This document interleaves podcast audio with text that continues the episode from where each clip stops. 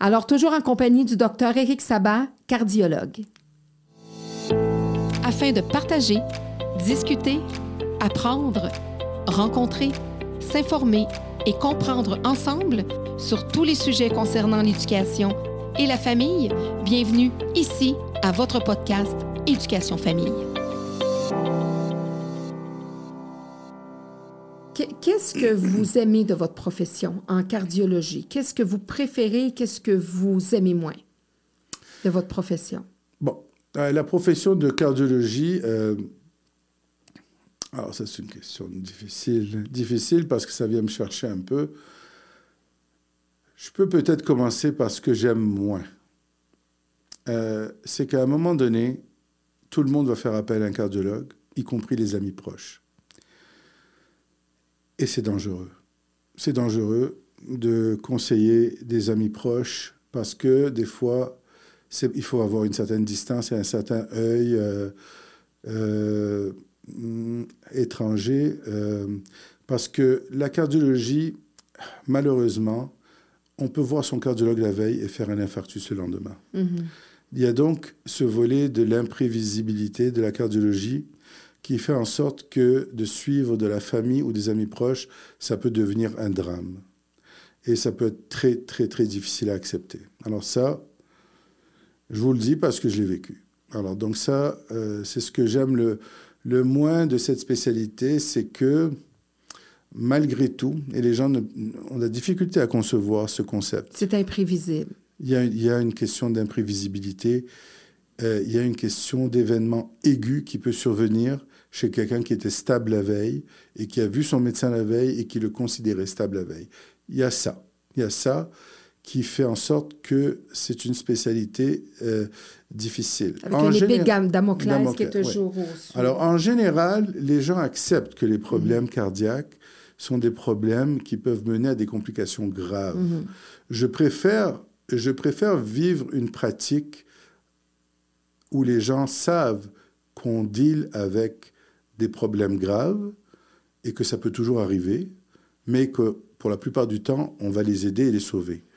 Je préfère ça que, par exemple, être obstétricien et accoucher des femmes en parfaite santé et des bébés en parfaite santé et vivre un drame à ce moment-là, euh, parce qu'il y a un geste qu'on a fait de travers ou parce que... Alors là, là, c'est, là, c'est, ce que j'aime de ma pratique, c'est que c'est attendu qu'il peut y avoir une complication pour la vie quand on suit un patient en cardiologie. Les erreurs médicales peuvent être moindres à ce moment-là que justement comme celui qui accouche un enfant qui le sort pas assez tôt. Elles vont, disons, elles vont être moins pénalisées elles vont être moins pénalisées, moins évidentes, parce que il y a toujours des erreurs médicales qui vont mhm. arriver. Euh, mais quand une erreur médicale arrive chez quelqu'un de très malade, qui aurait pu peut-être euh, avoir la même complication un peu plus tard, euh, par rapport à une femme en pleine santé qui accouche, ben, vous voyez, le poids, mhm. le poids n'est pas le même. Hein, et puis l'impact, l'impact n'est pas le même. Alors, j'aime le fait d'être dans une spécialité où euh, on sauve des vies, euh, ou euh, même des complications vont arriver, mais quand on accepte que ça arrive, que ça arrive parce que ça fait partie de notre spécialité, eh bien, c'est ça. Mm-hmm. Donc, il faut s'éloigner de traiter des gens qui sont trop proches de nous. J'aime le fait qu'on ne deal pas avec des cancers. Des cancers, il n'y en a pas dans le cœur. Hein. Il n'y en a pas, c'est un, curieusement, quand on comprendra pourquoi ce muscle euh, est très, très, très rarement la source de cancer. Ben, en fait, c'est parce que c'est un muscle qui ne se refabrique pas souvent. Donc les cellules ne, ne, bougent pas beaucoup. Quand on perd du muscle, il ne se refabrique pas. Et les cancers surviennent surtout dans les, les cellules qui, qui, bougent beaucoup et qui se refabriquent. Alors le fait de ne pas dealer avec le cancer, moi, ça j'aime ça. J'aime ça. J'aime pas le... Oui, parce que souvent, on va décider ça va être euh, une crise cardiaque, ça va être assez euh, drastique, mais il n'y a pas de, parents, de nécessairement de, patients qui vont, que vous allez voir dépérir. Euh, oui, il y en a. Il y en a en, il y en, a en insuffisance cardiaque, mais il y a tellement de recherches dans notre domaine de la cardiologie. Et c'est incroyable les médicaments qui sont sortis dans les 15 dernières années pour traiter les gens les plus malades en cardiologie. C'est incroyable de les voir maintenant survivre pendant des années alors qu'avant on les condamnait. Alors on est chanceux dans ce sens-là. Mm-hmm. je vais opposer à ça, par exemple, la neurologie. La neurologie ont beaucoup de maladies euh, évolutives euh, dont on ne connaît pas la cause, dont Mhm. on a peu de traitements. Et dont, Comme la des- démence, l'Alzheimer, la démence, la, la pire, c'est la maladie de Lou Gehrig, la Mm. maladie de Lou Gehrig qui affecte les plus jeunes, la SLA qu'on appelle. Mm. Euh, donc, euh, le, le, le- le Parkinson, on a des traitements, mais c'est jamais parfait. Euh, alors que une crise cardiaque, la recherche en cardiovasculaire a été tellement poussée parce que c'était pendant longtemps la cause numéro un de décès qu'on a des, des outils euh, incroyables. Et maintenant, euh, vous faites votre tournée à l'urgence, vous voyez des gens qui ont fait leur infarctus dans la, dans la cinquantaine, ils ont 85 ans, 90 Mm. ans. Je vois maintenant des gens de 92 ans avec d'insuffisance cardiaque. Et la seule question qu'on se demande, c'est bon, est-ce qu'on pousse encore les médicaments ou à un moment donné, on leur parle de, de soins palliatifs? Là, on, on ne sait Mm. plus où ça s'arrête. On ne sait plus où ça s'arrête. Les gens survivent, survivent alors qu'auparavant, euh, les, arrêts cardiaques étaient euh, beaucoup plus fréquents quand on souffrait euh, d'un infarctus massif. Et maintenant, on a des traitements. Alors, j'aime le fait qu'on a beaucoup d'armes et qu'on change la vie des gens rapidement. Les gens rentrent en infarctus et ressortent rapidement. C'est notre rôle comme cardiologue de leur faire comprendre que leur vie a malgré tout changé en Mhm. trois jours. C'est pas parce qu'on a débloqué quelque Il y a chose. des virages, souvent, à- vraiment des, de gros virages qu'ils doivent prendre au niveau Absolument. de l'alimentation, au niveau de... Absolument. euh, Parce que eux, vie, eux, ils tout rentrent et trois jours plus tard, ils sont sortis. Mhm. Et ils se sentent aussi bien qu'ils étaient la veille. Quand il s'agit d'un petit infarctus, Mhm. ils ont eu un stent, ils ont l'impression, ah, on a mis un spring, c'est Il faut tout. que tu arrêtes de fumer, il faut que tu arrêtes de boire, il faut que tu arrêtes de... de- de- Et il faut Oui. que tu prennes des médicaments. Oui. Veux, veux pas. Ça, c'est ce qui est l'étape la plus dure à vendre. C'est que tu as un processus qui continue en toi. Et ça va revenir si tu ne brises pas ce processus. On n'a pas réglé ta maladie en débloquant une artère. Il va s'en former d'autres. Donc, c'est une spécialité euh, qui, euh, euh, qui m'appelle parce que, un, la communication, l'explication, vendre de la médication aux patients, vendre le, le- pourquoi d'une médication, j'ai cette capacité que peut-être pas tous les médecins ont, de prendre le temps d'expliquer le pour et le contre, les effets, puis la persévérance, parce que j'ai fait de la recherche clinique et pour Mhm. nous, c'était très important. Parlez-nous de ça un petit peu. C'est quoi une recherche clinique? Moi, j'en ai fait un petit peu parce que j'ai parlé, j'ai travaillé un peu en pharmaceutique, justement, avant mon baccalauréat. Mais, mais qu'est-ce que c'est qu'une recherche clinique pour les gens qui ne savent pas ce que c'est? Je peux donner un simple exemple. Euh, j'ai mon dernier, mon, mon fils euh, qui a trois ans et demi.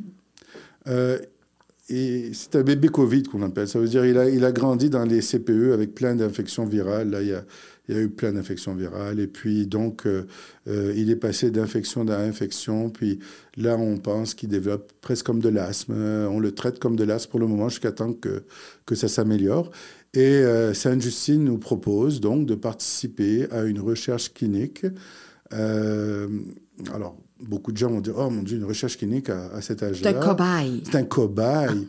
Alors, un, bon, la première chose que je me dis, bon, moi, je, je laisse ma femme décider parce que je veux pas non plus, euh, je veux qu'on soit sur la même longueur d'onde.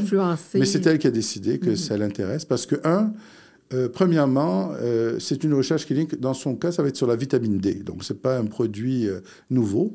Et on va donc se demander si, en donnant des suppléments de vitamine D dès ce jeune âge, par rapport à ne pas en donner, si ça peut changer l'évolution de cette maladie. Mais en même temps, ça nous donne un, suivi exceptionnel, c'est-à-dire un suivi avec une infirmière en recherche.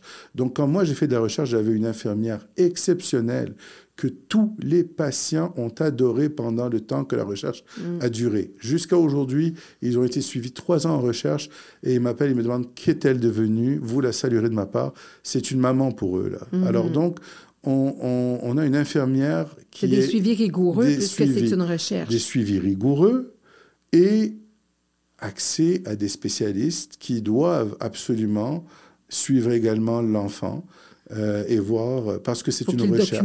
Il ça. faut bien documenter les visites, même quand l'enfant va bien. Pendant le temps qu'une recherche va durer, eh bien, ça va être très bien documenté. Donc, ça donne euh, une ouverture vers un soin, des soins personnalisés, très personnalisés. Qu'on soit sur placebo ou qu'on soit sur la vitamine D, c'est peu importe. Les gens bénéficient de ce suivi qu'ils ont exceptionnel. Et c'est ça qui manque actuellement dans la médecine d'aujourd'hui, autant en première ligne qu'en spécialité, mm. les gens ont beaucoup de difficultés à assurer un suivi personnalisé. Et quand ils perdent leur médecin pour une raison X, ça mm-hmm. devient un drame. Mais ça oui. devient un drame. c'est une personne importante dans leur vie. Vous parlez de placebo parce que dans ces recherches-là, pour les gens qui ne savent pas c'est quoi un placebo, c'est qu'en réalité, dans ces recherches-là, ils vont donner à certains patients le vrai médicament et à d'autres patients, ça va être des comprimés de sucre, Alors, comme des bonbons. À la base, à la base, pour toute recherche, il faut que, euh, souvent c'est la moitié des gens aient le vrai médicament et l'autre moitié va avoir le placebo. Par contre, le placebo va ressembler exactement à la pilule du vrai médicament. Alors, ni le patient qui va avaler la pilule, ni le médecin qui va lui donner la pilule ne sait qui prend le vrai médicament du placebo pour qu'on puisse suivre les patients d'une manière totalement neutre et ne pas influencer le devenir. Mhm. Alors là, ça vous donne, cette rigueur vous explique comment une, un simple suivi et une simple attention d'un médecin peut influencer le devenir de quelqu'un. Mhm. En même temps, vous pouvez tirer cette conclusion. Si on n'a pas le... Ça veut dire que, vous allez me dire que si je prends le placebo, mais que le médecin fait une attention plus importante, ben, ça se peut que ma santé s'améliore. Oui, si une infirmière fait une attention plus importante à vous, votre santé va s'améliorer. Mhm. Donc, si, par exemple, on savait à qui on donnait le médicament, puis là, on ferait plus attention à eux, et ceux qui donnent le placebo, ben, il n'y a pas de problème, c'est du placebo, on ne fait pas attention. Mhm. Forcément, ceux qui prennent le médicament vont s'améliorer peut-être par le médicament, Mhm. s'il est bon, mais doublement par le suivi qu'ils vont avoir.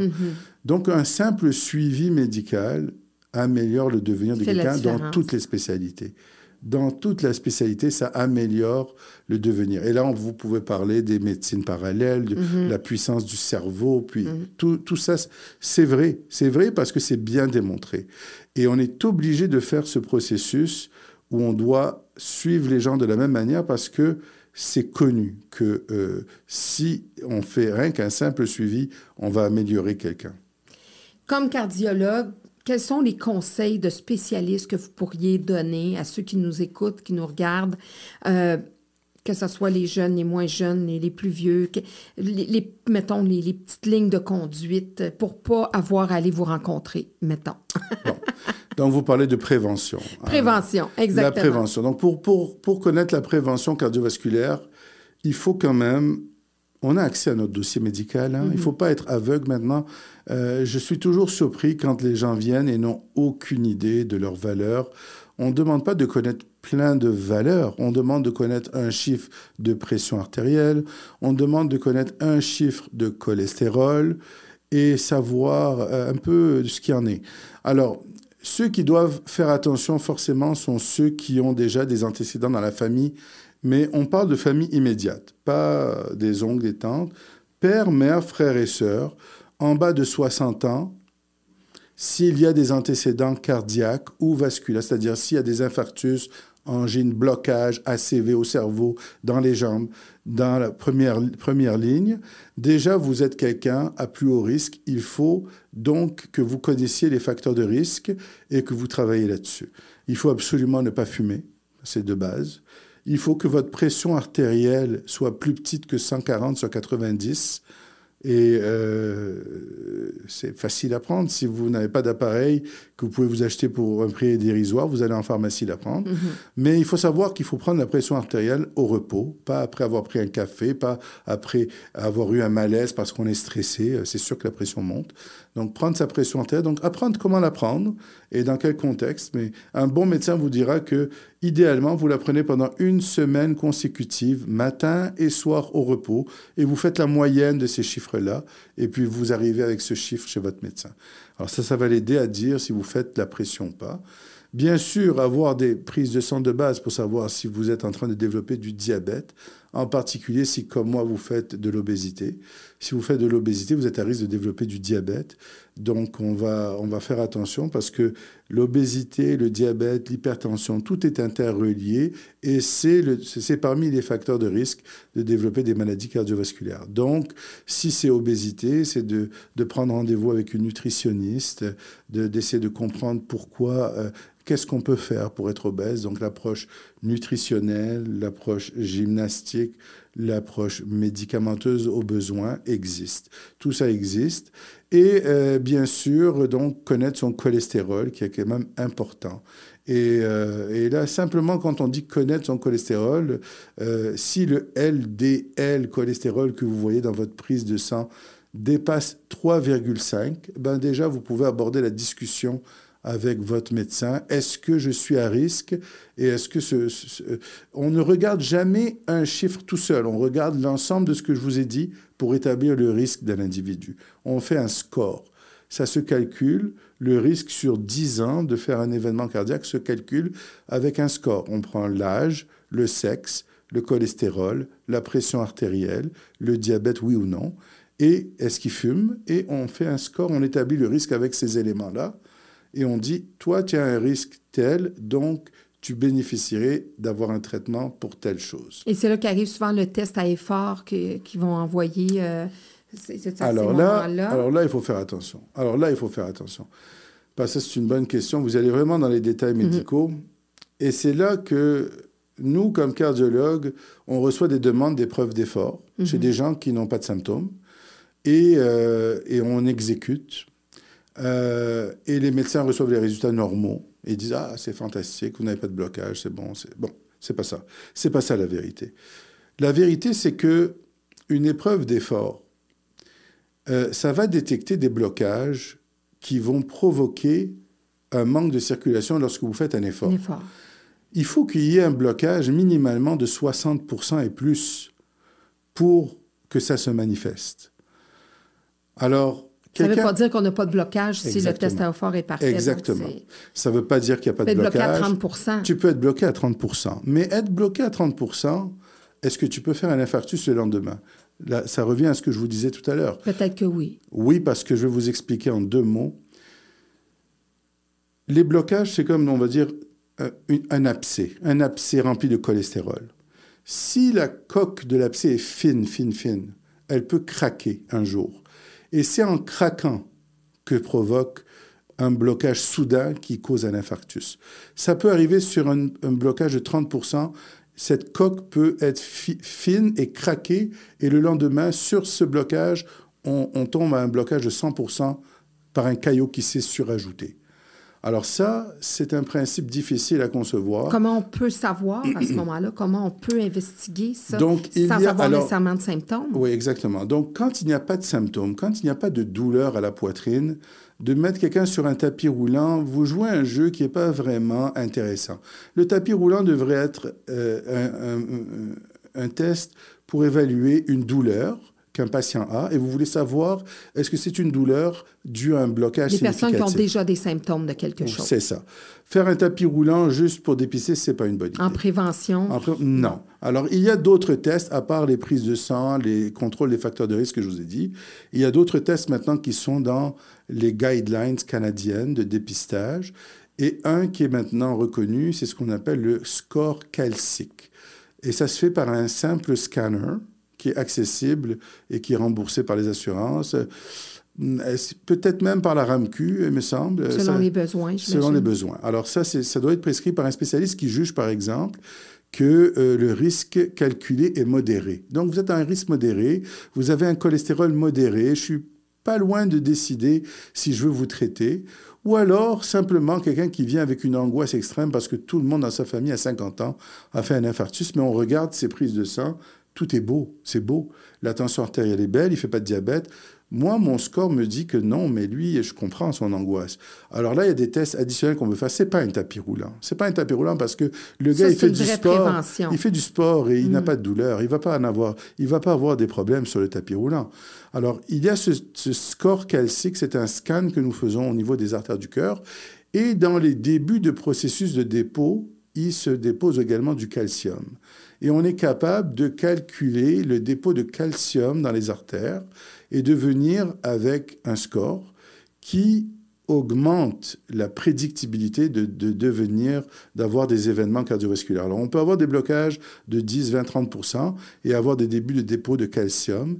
Et ce test-là va nous dire, vous, monsieur, vous êtes à risque et on va vouloir vous traiter pour stabiliser vos blocages. Alors le but, c'est de rendre cette coque de l'abcès plus rigide pour qu'elle ne brise jamais, qu'elle ne craque pas. Et les médicaments, les statines, en tout cas les médicaments pour baisser le cholestérol, font ça également. Ça a été bien démontré. Donc certaines personnes vont se voir prescrire ces médicaments sans jamais avoir eu de blocage démontré euh, qui ait causé un infarctus, sans jamais avoir eu d'événement mais chez qui on a investigué un peu plus loin, on a vu qu'il est à risque et on veut stabiliser ces plaques au niveau où elles sont actuellement. Alors oui, des tests existent, des choses existent. Il ne faut pas avoir peur d'en parler non plus à notre médecin, puis de voir que des fois, il y, a, des gens qui sont trop, on est, dans, on est plus hypochondriaque, eh mais il y en a des, plusieurs, souvent, sont dans le déni où ils vont attendre. Hein. Surtout, on dirait que la vieille génération avait peur d'aller voir les médecins, puis attendait, attendait, attendent avant d'avoir vraiment de gros symptômes avant de consulter. Oui, oui c'est remarquable. Et ce sont des tests faciles à faire qui nous donnent beaucoup de renseignements. Et ça reste encore euh, un tueur important, la maladie cardiovasculaire. Ça reste encore, ça, ça accote tout le temps les cancers. Alors, euh, malgré tous les bons médicaments, malgré toute la bonne médecine, euh, on a les outils, on a des mhm. armes, on a beaucoup de médicaments. Euh, c'est pas des médicaments qu'on donne à tout le monde, mais on a la démarche pour savoir à qui donner. Il s'agit d'accéder à cette démarche. Et, le problème, c'est la médecine de, première ligne et de deuxième mhm. ligne qui suit. Comment est-ce qu'on accède à ça, à un médecin qui s'intéresse à ça? Est-ce que vous diriez que la cardiologie est quand même dans les mieux aimés au niveau de la recherche? Par rapport, par exemple, au diabète, par rapport à, la, la, recherche et la recherche se fait par les pharmaceutiques et c'est sûr que les pharmaceutiques vont mettre beaucoup d'argent là où il y a énormément d'impact. De, hein? Donc, euh, par exemple, si on regarde maintenant la maladie de Crohn chez les enfants, c'est euh, une plaie au Canada. Il y a énormément de maladies de Crohn. Donc, il y a énormément de recherche qui se fait là-dedans et d'argent qui est mis là-dedans. Même chose dans les maladies cardiaques. Comme tant que ça reste un problème majeur de mhm. santé, il y a énormément de recherche qui se fait là-dedans. Pour les maladies plus rares qui touchent peu de monde, c'est sûr qu'il y a que, que il y a des compagnies pharmaceutiques qui vont le faire, elles vont perdre de l'argent en le faisant, mais elles vont avancer. les, traitements, euh, les traitements vont avancer, mais il y a beaucoup de frustration pour les maladies rares parce qu'il y a peu de, mhm. peu de recherche qui se fait et peu de, ils peu de le font pour la masse, en Ils le font pour la masse. C'est sûr que l'argent, elle est où est-ce qu'il y a la masse, c'est sûr. Ma dernière petite question, ben, pas question d'entrevue, parce mhm. qu'on va regarder un autre volet de, de, de, vous. Là, on a parlé beaucoup de la médecine et tout ça, mais côté médecine, c'est l'antise toujours de, de quelqu'un, d'une personne, de dire, moi, qu'est-ce que je fais? Euh, parce qu'on n'a pas tous notre cours de réanimation cardiaque. Qu'est-ce que je fais si quelqu'un, c'est quoi les signes d'une crise cardiaque? Qu'est-ce que je fais si quelqu'un, un membre de ma famille, écrase par terre? Qu'est-ce que je fais si j'ai pas la technique? On appelle 911, on sait tout ça, mais on a souvent cette hantise-là de dire qu'est-ce que je fais?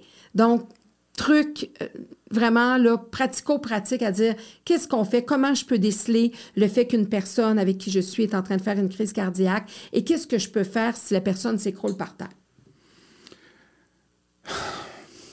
Un petit cours en cinq minutes de réanimation cardiaque. Idéalement, aller prendre le cours de réanimation cardiaque, ça peut déjà être bien en prévention. Écoutez, euh, je vais parler avec un peu d'émotion parce que euh, j'ai perdu un ami proche. Oui, j'ai vu ça sur Facebook. J'ai perdu un ami proche et euh, j'étais, j'ai eu le temps de me rendre chez lui pendant que, pendant que les intervenants étaient là. donc, très, très, très difficile de... Mais si on parle en général, en général, il faut reconnaître des symptômes cardiaques. C'est pas toujours facile. Les femmes ont des symptômes des fois plus différents que les hommes.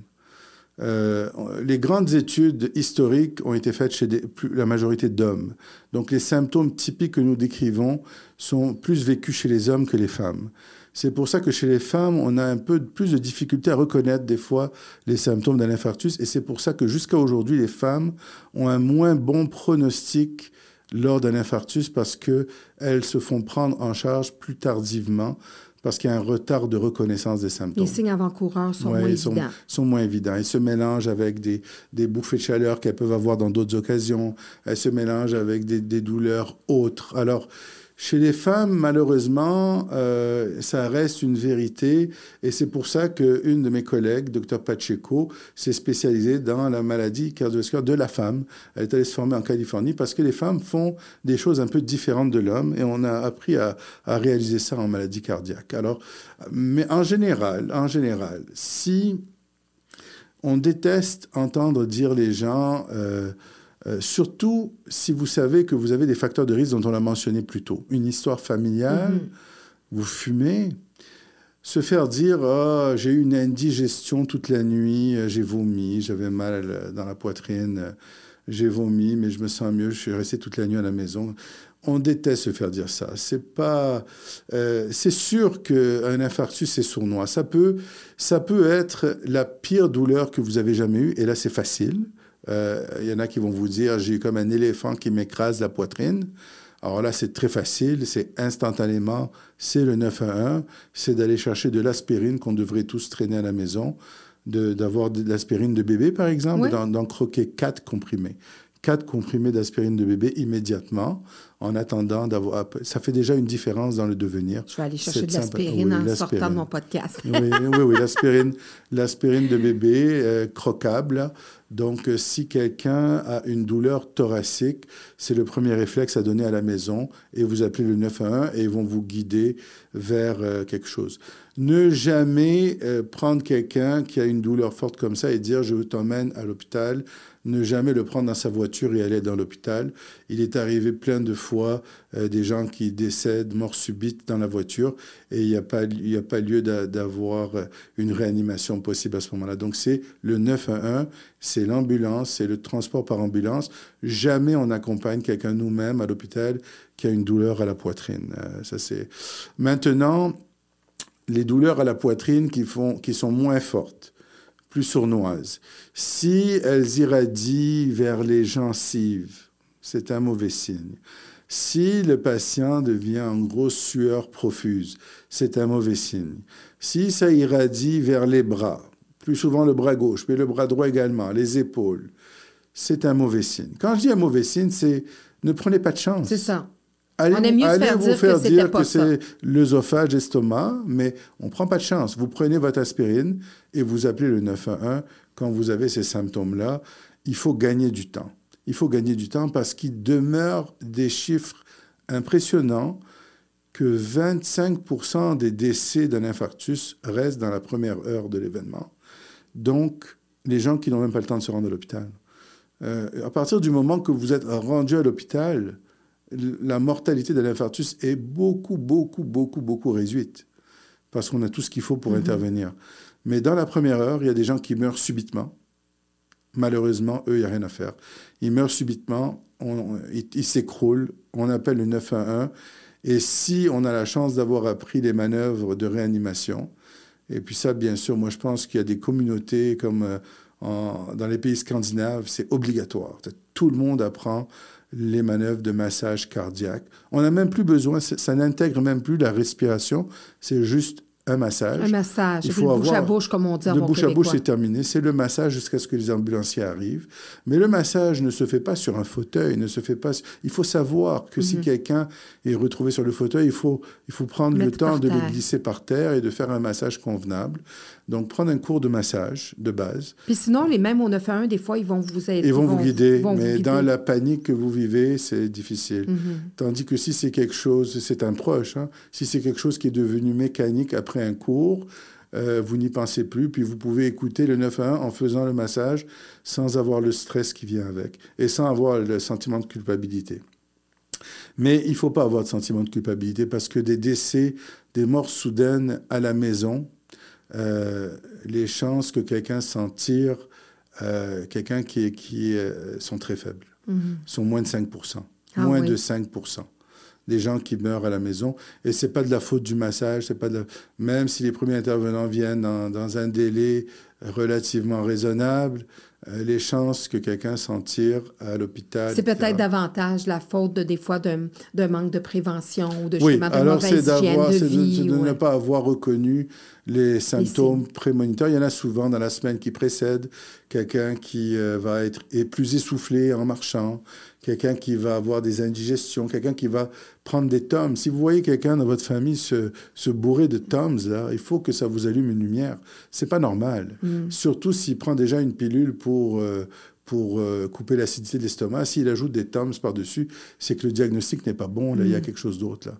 Alors ça, c'est nos histoires typiques. Quelqu'un qui nous arrive, ah, il se bourrait de Toms depuis un certain temps. Mm. Euh, oui, il a une pilule pour... Euh, il fait un ulcère d'estomac, il a une pilule et, malgré ça, il prend des Toms. Non, non, le diagnostic n'est pas le bon. Les pilules pour les ulcères sont très efficaces. Vous n'avez pas besoin de Toms par la suite. Il faut savoir qu'il y a d'autres... il, faut, il faut être alerte. Il faut écouter sans, euh, disons, euh, être dramatique, mais vous comprenez que même pour un, médecin que je suis, un ami qui m'appelle et qui me dit j'ai une douleur à la poitrine, qu'est-ce que je fais? Je ne vais pas prendre de chance. tu as une douleur à la poitrine, tu appelles le 911, tu prends de l'aspirine, et puis euh, on va suivre ce qui s'en vient. Si c'est simplement qu'ils vont venir, les, les pompiers vont venir faire un électrocardiogramme sur place, et dire, bon, on va en transmettre, là, vous n'avez plus de douleur, l'électrocardiogramme est normal. Des fois, ils peuvent décider de ne pas aller plus loin. OK, mais souvent, ils vont vous amener quand même. Ils vont vous amener à l'hôpital faire au moins une série de prises de sang rassurantes. Merci beaucoup. Derrière ce, ce spécialiste-là que j'ai devant moi, il y a quand même un père de quatre enfants. Oui. Donc, euh, vous êtes quand même euh, doté d'une belle tribu, avec un jeune aussi. Un jeune garçon. Euh, oui, parce que vous avez trois, trois filles. Puis un petit cadeau, un bébé surprise. Oui. Un garçon. Une grande surprise pour, oui, pour moi. Ma femme, ma femme souhaitait. alors moi, j'ai 56 ans. Ma femme a 7 ans de moins que moi. On a eu quand même un bébé, mais vous savez maintenant les suivis de grossesse dans la quarantaine, ça se fait très bien. Euh, donc, ça a été une belle grossesse. Et je vous dirais qu'elle a, elle a vécu ça même plus tripant que, ben que plus jeune. C'est les plus vieux sont, plus sont autonomes. Alors, quand elle a appris que c'était un garçon, parce que nous, on, voulait essayer pour un garçon, mais on nous avait dit qu'après trois filles, les, les chances sont faibles de faire un garçon. Vous avez défié les pronostics. On a défié les pronostics. et, le, et, et en fait, le, le gynécologue qui nous a accouchés, lui, avait essayé, c'est un ami également. J'aime beaucoup ça, qui nous a accouchés. Vous êtes un, conjoint très... J'étais là. Et euh, c'est une césarienne. c'est une césarienne.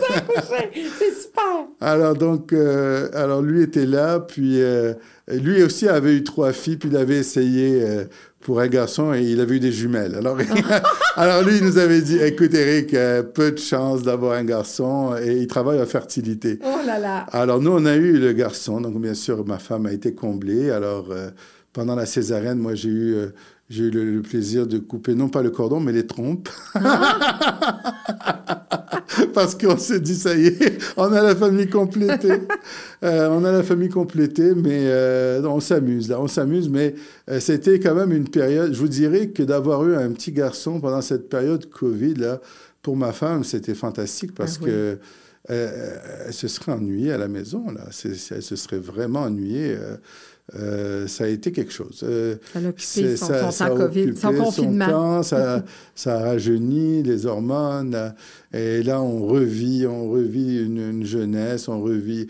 Et là, il y a trois mamans à côté. Eh euh, c'est cute, là, vraiment. Il va être dorloté, ce, ce, jeune garçon. L'ambiance familiale est, est, vraiment particulière, c'est cute. Le challenge, c'est de, de maintenir un couple solide. Mm-hmm. C'est sûr. C'est sûr que le couple euh, le couple prend des, périodes où, on se perd un peu. Moi, avec ma carrière, euh, euh, la COVID qui est tombée, les, la peur d'emmener la COVID à la maison, vous pouvez imaginer. Ah oui, les mesures à prendre. Le bébé qui est là, on ignorait qu'est-ce que ça avait comme impact. Alors, euh, pendant cette période, le couple, ben, on savait, puis on a accepté que le couple, euh, c'était euh, plus difficile à. Oui, puis là, votre couple, en réalité, là, vos enfants, vos filles étaient plus grandes, donc là, vous vous alignez peut-être à être un couple, justement, plus. exact. Comme, comme, les couples qui s'en vont vers la, pré-retraite, la retraite, où, où, les enfants sont grands, là, vous retombez dans les couches, vous. Exact. Vous revenez aux couches et tout ça. Mais, mais je dirais que c'était un bon moment de notre mm-hmm. vie. c'est arrivé à un bon moment. Puis euh, euh, moi, je suis content de, de, voir ma femme, ça l'a complètement comblé. Et de voir maintenant, moi, à trois ans et demi, je commence à avoir le trip d'avoir un petit garçon, puis de, de faire un peu, de recommencer les sports que j'avais fait quand j'étais jeune, le hockey, le soccer. Ah oui, là, vous pouvez revivre, là, vos, je peux revivre vos ça, ambitions. J'ai pas vécu tellement ça avec mes filles. On a essayé le soccer, mais ça n'a pas été... Euh... Faudra Alors là je, là, je vois la, la, la dynamique, le, le dynamisme d'un petit garçon, je vois ce que c'est. C'est très différent. différent des filles des garçons. Euh, quel impact avez-vous vu que votre spécialité, votre carrière a eu sur votre famille? Vous avez eu quand même trois enfants, votre épouse et tout ça. Qu'est-ce que vous avez vu que ça, ça a eu comme impact, votre carrière de médecin? Ça, c'est euh, beaucoup d'heures. Ça fait combien d'heures en moyenne un, un, cardiologue? Apparemment, selon le gouvernement, pas assez. oui, c'est vrai que dernièrement, oui, pas assez. Euh, écoutez. En général. En général, euh, c'est... Alors voilà, vous faites un bureau de 8h à 4h30, 5h. Et après, euh, vous essayez de prendre le courage de régler les appels. Et des fois, les appels s'accumulent à des vitesses incroyables. Alors surtout si euh, les patients n'ont pas de médecin de première ligne. Et ce sont les assurances, les pharmacies, les appels des patients. Énormément. Alors c'est comme les devoirs à la petite école. Et on est épuisé en fin de journée, mais il faut quand même le faire. On n'a pas le choix. Donc ajouter des fois après le bureau une demi-heure, 45 minutes euh, de travail et puis de temps en temps de sacrifier un week-end de travail. Alors donc, ça fait de 8 heures. Maintenant, je pars euh, vers 6. Moi, j'ai une transit. Vous les comptez plus à ce que je vois. je, pars, je pars à 7h30 de la maison et je rentre à 12 heures plus tard. Et 11 heures plus tard, je rentre à la maison. Euh, et, et, pendant les 45 minutes de voiture que je fais, je parle sur Facebook des fois. c'est là que je faisais mes interventions. Oui, c'est vrai. Parce que les gens disent, mais là, si vous avez du temps de faire l'intervention, c'est que vous ne travaillez pas? Non, non, non, non, non. Moi, je, parle dans ma voiture quand je roule, c'est tout. Parce qu'autrement, euh, il y a la paperasse et bon. Euh, des fois, c'est frustrant, des fois, parce que euh, je rentre tard à la maison, j'ai les devoirs à faire. Je, mm. je, fais les devoirs avec les enfants. Les mathématiques, ça me passionne. Oui. Et, et donc, euh, elles m'attendent des fois pour poser des questions. Donc, on fait les devoirs tard. On n'a pas le temps de faire grand-chose d'autre euh, jusqu'aux vacances. Alors, on vit un peu pour les vacances. Euh, et puis, les vacances, quand on peut en prendre, on en prend plus. Quand on peut pas, il y a des périodes où, pendant la COVID, ça a été difficile. On nous a demandé de travailler, de faire des chiffres additionnels. Alors, donc, on sent un sentiment de, fatigue qui, s'empare de nous. Et et dans la famille, euh, ils sont un peu tannés de se faire dire ah, papa est fatigué. Mm-hmm. Papa est fatigué. Euh, alors donc, au travail, on n'a pas l'air d'être fatigué quand on voit les gens. Mais quand on rentre à la maison, on veut, veut pas, il y a comme une tension qui se relâche et euh, tiens, papa fatigué. Et c'est assez plate, ça. Puis de voir des gens malades aussi toute la, toute la journée. De voir des gens malades et de parler, de parler, de parler toute une journée. À un moment donné, tu as envie de rentrer à la maison et de te renfermer dans, dans, du, dans du calme. Mais tu peux pas. Tu peux pas. C'est quelque chose... Euh, tu peux pas expliquer ça à des enfants. Mm. Euh, tu aimerais ça... Euh, tu sais, j'ai parlé, j'ai vu 30, 32 patients qui m'ont parlé de leurs problèmes. Et là, je rentre à la maison, euh, le temps de souper, faire les devoirs. Euh, là, les, euh, bon, alors donc, c'est pas toujours facile. je vais être honnête avec vous, c'est pas facile. Il y a des papas qui auront plus de temps. il y a des papas qui pourront rentrer plus tôt à la maison, faire les devoirs plus tôt pour pouvoir profiter de la soirée. C'est pas mon cas. Euh, Mais c'est une vocation. La médecine, c'est une vocation. C'est une, profession, naturellement, qui a ses lettres de noblesse, mais c'est un don de soi, la médecine. Euh. C'est un peu ça. C'est un peu ça. Et puis, euh, heureusement qu'on a encore le loisir de pouvoir prendre des vacances quand on sent le besoin. Euh, et puis, donc, euh, euh, si ça change un jour, ça, ça, risque d'être dangereux. Parce que là, on veut nous faire travailler plus.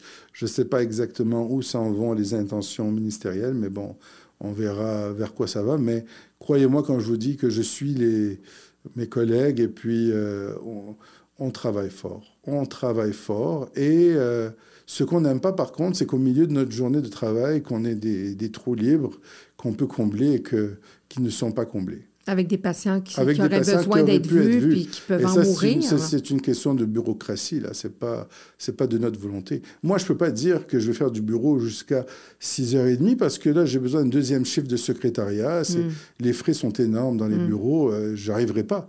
Mais je peux dire qu'au moins, je maximise ma journée. Votre journée. Et de, que les secrétaires aient tellement de difficultés à, à, avoir des patients nouveaux. Euh, alors qu'ils sont là en train d'attendre, mais qu'on ne puisse pas les accéder, ça, c'est frustrant. C'est frustrant. Vous, vous voyez euh, pratiquer juste encore combien de temps? Je me vois ou est-ce que j'ai un choix? OK, on pourrait, on pourrait ouvrir ce volet parce que beaucoup de médecins sont financièrement pas...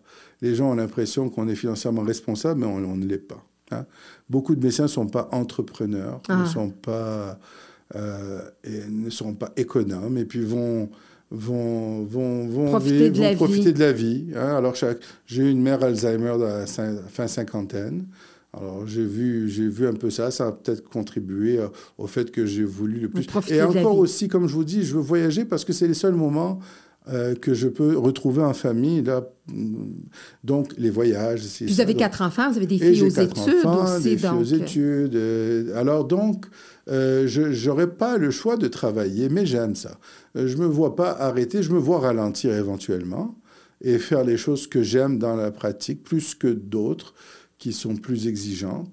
Euh, mais là encore, le gouvernement a son mot à dire, parce que semble-t-il, auparavant, nous, on, investit énormément dans un bureau, parce qu'un bureau, on pense que pour plus tard dans la vie, quand euh, on voudra quitter l'hôpital, parce que les exigences de la garde, de rentrer les nuits, de mm. rentrer sur demande, si tu peux pas faire ça toute une vie, c'est mm. épuisant physiquement. Alors on se dit, éventuellement, le bureau sera là pour euh, travailler, mais là, apparemment, il y a une restructuration qui fait en sorte que si tu quittes l'hôpital, tu ne pourras pas être garanti de pouvoir poursuivre dans tes bureaux, à moins que tu sois en dehors de la RAMQ complètement. Alors là, c'est quelque chose de nouveau. Alors, je ne sais pas. Là, moi, le privé, ça ne m'a pas appelé comme spécialiste, là. Euh, mais les médecins première ligne qui font du privé elles donnent un, coup de main énorme actuellement parce qu'il y a un manque d'accès. Mais euh, ce n'était pas mon intention. Mais, donc, je ne peux pas prédire si vous oblige de continuer de la je garde. je ne peux pas prédire mon avenir parce que je dépends de, certaines décisions ministérielles. Alors, euh, c'est difficile. Il faut que je prévoie, il faut que je mette mon argent de côté euh, et je ne sais pas jusqu'à quel âge on va m'autoriser de pratiquer si je décide ou si je suis plus capable de faire de, l'hôpital. Mhm. Il y a un phénomène qui se passe à l'hôpital. Euh, quand les nouveaux cardiologues plus jeunes arrivent, ils arrivent avec une expertise mhm. euh, nouvelle. Même dans tous tes efforts de te garder à date, quand c'est des, expertises techniques, mhm. tu peux te sentir dépassé. Et il arrive un moment donné où tu dois dire, je me retire. Je sais, oui, et de l'hôpital, je laisse la place à des jeunes qui sont là pour ça et qui mhm. ont la force et l'énergie. Mais il faut pouvoir faire du bureau parce que mhm. c'est une expertise qu'on va jeter à la poubelle si on t'empêche de faire du bureau. Enseigner Enseigner à l'université? Oui, ça c'est quelque chose qui m'est venu à l'idée. Alors peut-être, un jour, peut-être. Ça pourrait être souvent. Écrire un livre, c'est des choses qui me viennent à l'idée, qui, me, qui me tentent c'est des choses que j'ai découvertes pendant la Covid. Là, c'est des idées, des idées, mais euh, mais je ne sais pas. Je ne sais pas qu'est-ce que qu'est-ce que l'avenir me réserve. Mais en tout cas, on vous souhaite la santé. C'est sûr qu'on vous souhaite la santé. Exactement. Et parlez-moi en terminant de votre justement votre passe-temps favori, Docteur DJ. Oui. D'où ça part, d'où ça vient? Bah, écoutez, c'est la musique, euh, c'est une passion depuis que je suis jeune. Je, faisais, euh, j'allais dans les soirées DJ, je faisais DJ quand j'étais jeune. Euh, euh, au, au, secondaire, au secondaire, avec des amis, on était là avec la musique, et j'ai toujours aimé la musique. Et nous, les mariages dans la communauté juive sont tout le temps des énormes mariages. La musique prend énormément de place, la danse, et Et pendant la Covid aussi. hein. Autant je disais aux gens, faites attention, faites attention, nous on faisait des, des parties. on faisait des parties privées. Donc, faites que je dis, mais ne faites pas ce que je fais. Bah, écoutez, non, j'ai jamais, jamais dit de ne pas rencontrer des amis proches. On, avait, on avait un noyau Vous aviez proche. beaucoup d'amis proches. On avait un noyau proche. Un gros Mais on était intense. On était intense. Donc, euh, euh, avec la musique, euh, les soirées étaient longues. Et puis, on avait un noyau proche. On dansait, on chantait, on karaoké, tout, tout, tout le kit. Et si j'ai pu aider l'hôpital, à, à- à la fondation de l'hôpital, à, à faire des événements, pour moi, c'est- un plus. J'ai j'ai aimé m'impliquer. Ça a été mon implication et ça a été reconnu par l'hôpital. Et j'ai même marié euh, une secrétaire. euh, j'ai même fait son mariage. Là, on me demande de faire des mariages, ça me stresse. Je dis quand même pas, là. Je suis pas rendu. Mais j'ai fait des grandes Mais soirées. ça pourrait être une seconde carrière? On sait jamais. On sait jamais. Ça, avec l'enseignement. On sait jamais. euh, c'est une passion, mais euh, c'est une Qui passion vous fait bénévole. Une passion aussi, bénévole. Qui, qui est totalement différente et qui vous Je décompresse avec les amis. Quand il s'agit de faire des soirées, parce que j'ai fait des grandes Oui. soirées, même corporatives, je sors de là drainé physiquement. Je sors de là C'est une responsabilité que vous C'est un avez. euh, stress parce qu'il ne faut pas tomber malade. hein. Tout le monde s'attend à ça. Il faut que le monde C'est ça, danse. tu n'as pas de backup. ça, j'ai pas de problème à faire danser les gens. Ça, j'ai ce don de pouvoir euh, juger et vite euh, m'adapter à la, La foule, à la clientèle. Alors ça, c'est le don d'un DJ, euh, d'un DJ, disons, des parties de Noël. Pas un DJ de radio, mais un DJ de party de Noël, c'est-à-dire de, de donner ce que les gens veulent entendre et d'être là à leur écoute et ils viennent te demander telle chanson et de leur donner. Pas être un DJ qui se fait plaisir en mettant sa pop musique et qui écoute pas ce que les gens veulent. Et puis en plus, s'il y a quelqu'un dans la salle qui a un malaise cardiaque et qui dit Y a-t-il un médecin dans la salle? Oui, le DJ, c'en est un. Ça n'est jamais arrivé encore. Je vous, en tout cas, je vous le souhaite pas parce que ça pourrait naturellement Ça euh, pourrait. changer la donne dans, dans un Ça party. pourrait. Et je vous remercie vraiment, Dr Sabat, d'avoir accepté cette entrevue.